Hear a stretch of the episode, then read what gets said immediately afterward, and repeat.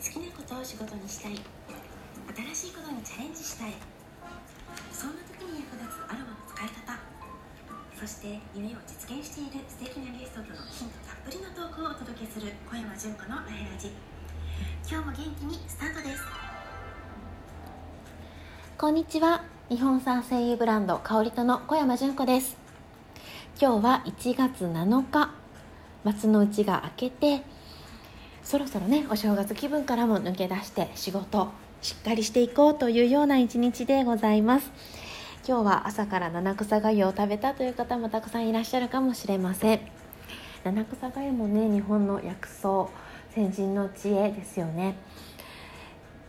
この七草というのも、えー、地方によっていろいろだそうです。そしてねこの松の内というのも、えー、関西では1月15日の小正月までとする説もまだまだ残っていてまだ街中はねちらほらとお正月の空気が残っているそんな大阪でございます。2020年は本当にいろんなことにチャレンジをした1年だったんですけれどもそれと同時にねコロナという目に見えないものによって、え自分の働き方とか生き方何を大切にすべきなのかということを本当に考える1年になりました。とはいえですね立ち止まっているわけにはいかないのでみんなそれぞれの方法で考えて前に進もうとしているのだと思うんですけれども2020年特に後半になってこんな時代だからこそ日本のものを大切にしたい日本人であることをもっともっとこう感じたいというセラピストさんがすごく多くなったように思っています。香りとの精油をサロンで使いたいというふうにお問い合わせをいただいて今ね卸契約をさせていただいてるサロンさんも増えてきてるんですけども特に2020年の後半一気に増えた。そんな感じがしています。でまあ私自身もね日本の香りをずっとやっているわけなんですけれどもまだまだ解明されていない部分が多いのが日本の精油です。でより使いやすいものより安心できるものよりこう使い手の幅を広げるそんな声優にしていきたいなと思っていて、えー、今年2021年は香り糖で扱っているシングル精油一度ね全部成分分析に出そうと思っています。で成分分析をして、えこの成分が入っているからこういう症状に使いましょうと短絡的にやりたいわけではなくてこう日本のものってまだまだどういう成分が入ってるかが不明確だったりっていうのも多いので安全ではあるんですけれどもよくわからない。先人の知恵で、えずっと伝承して使われてきてたから人にも安全なんだけどもっていうようなね、え状況のものがたくさんあるのかなと思いますので、えそれを一つ一つえ分析をすることで、えやっぱりこういう成分が入ってたからこういう時に有効だったんだなとかそういうことをね知る手段にもなるかと思っています。そして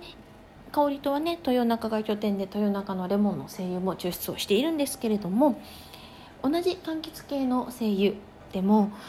水蒸気蒸留法で抽出したものと海外の圧搾法のもの成分がもちろん異なります。その比較をすることで、えー、どういうふうに使えばより良いのか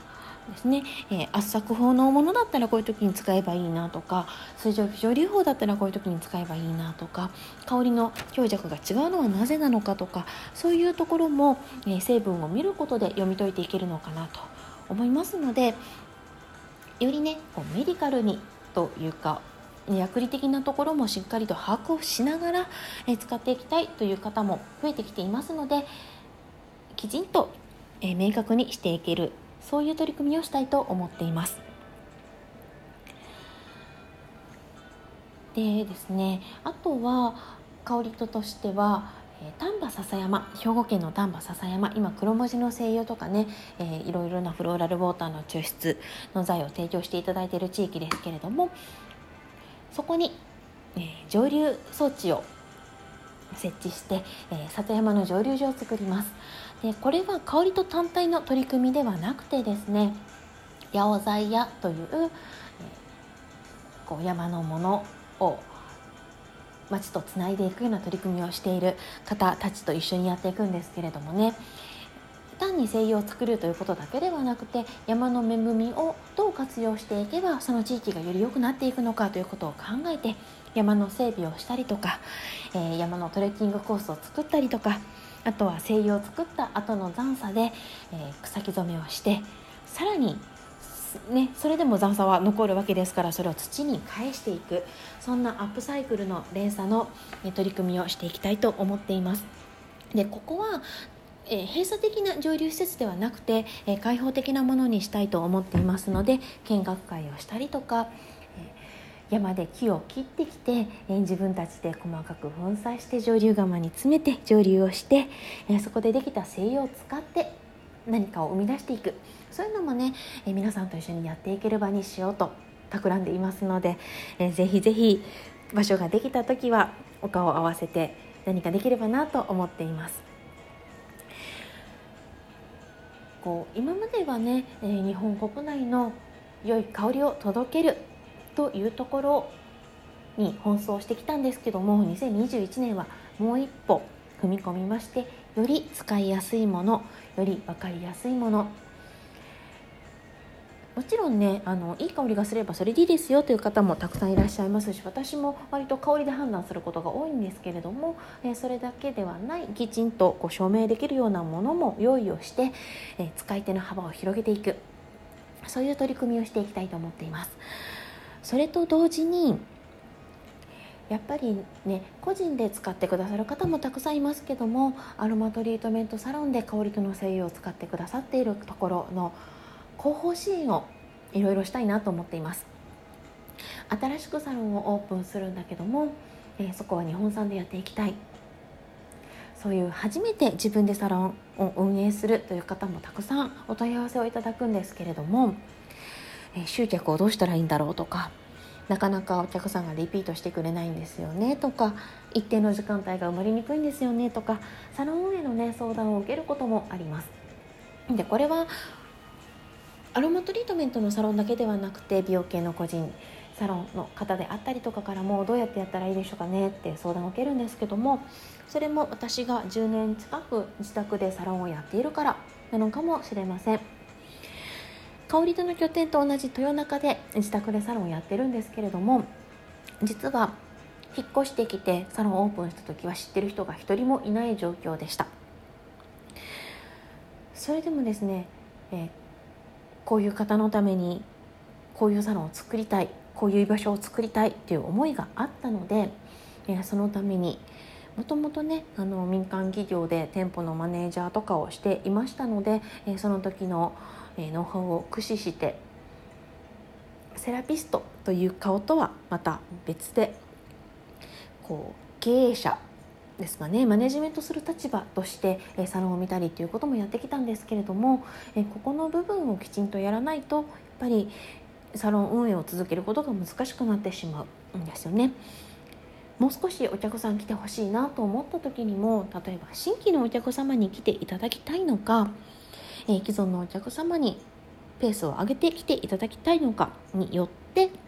やることって変わると思います。導入する新しい技術もそうだしこう声優に対する知識の深さも、えどのような方に来ていただきたいのかによって異なってくると思います。集客の仕方も私は割とこう昔からオンラインでウェブを使っての集客が得意なんですけれどもそうではない方法が得意な方もいると思います。今ねこうやってラジオで喋ってますけれども私はこう言葉で伝えるということが好きなので、えー、声で伝えるということを選んでいますけれどもブログを書くのが得意な方もいれば、えー、直接人と会って何かをするのが得意な方もいらっしゃると思います。なのでこうね香りとの精油を使いたいであったりとか、えー、私と関わることで何か一歩前に進みたい。なんかちょっと上からですけどね。そういうふうに思ってくださる方がいるのであれば今まで私がやってきたことのノウハウかね知識を、えー、共有しながら個別にサポートをしていけたらいいななんて思っています。単に声優を売るだけではなくてやっぱりサロンの状況を知っている使い手側だった立場から作り手側に行ったからこそできることっていうのがあるのかなと思いますしそれはねあの各地の繊維の生産地の方との関係もそうなんですけれども私だからできることというのを今まで以上に今まではねもう商品化をすることで必死になってたんですけども、え少し余裕を持ってその周りからもサポートをしていけるそんな2021年にしたいなというふうに考えています。このねラジオでの情報発信もその声優の分析が進めば少し踏み込んだ内容もお伝えをしていきたいなと思っていますしアロマのことよくわかんないんだけど日常使いがしたいというような方のためにですねアロマのクラフトの作り方こちらは動画を使って発信をしていこうかなと思っています。やっぱり使い方が分かって使いやすくなって身近なものになってこそアロマセラピーって楽しくなると思うんですよね。買ったもののもったいなくて使えないとかよく分かんなくて置いたまま何年も経っちゃったとかそういうことがないようにサポートしていきたいと思っておりますので2021年もよろしくお願いいたします。ということでアロマの力で自分も周りも幸せに香りとの小山純子がお届けいたしました。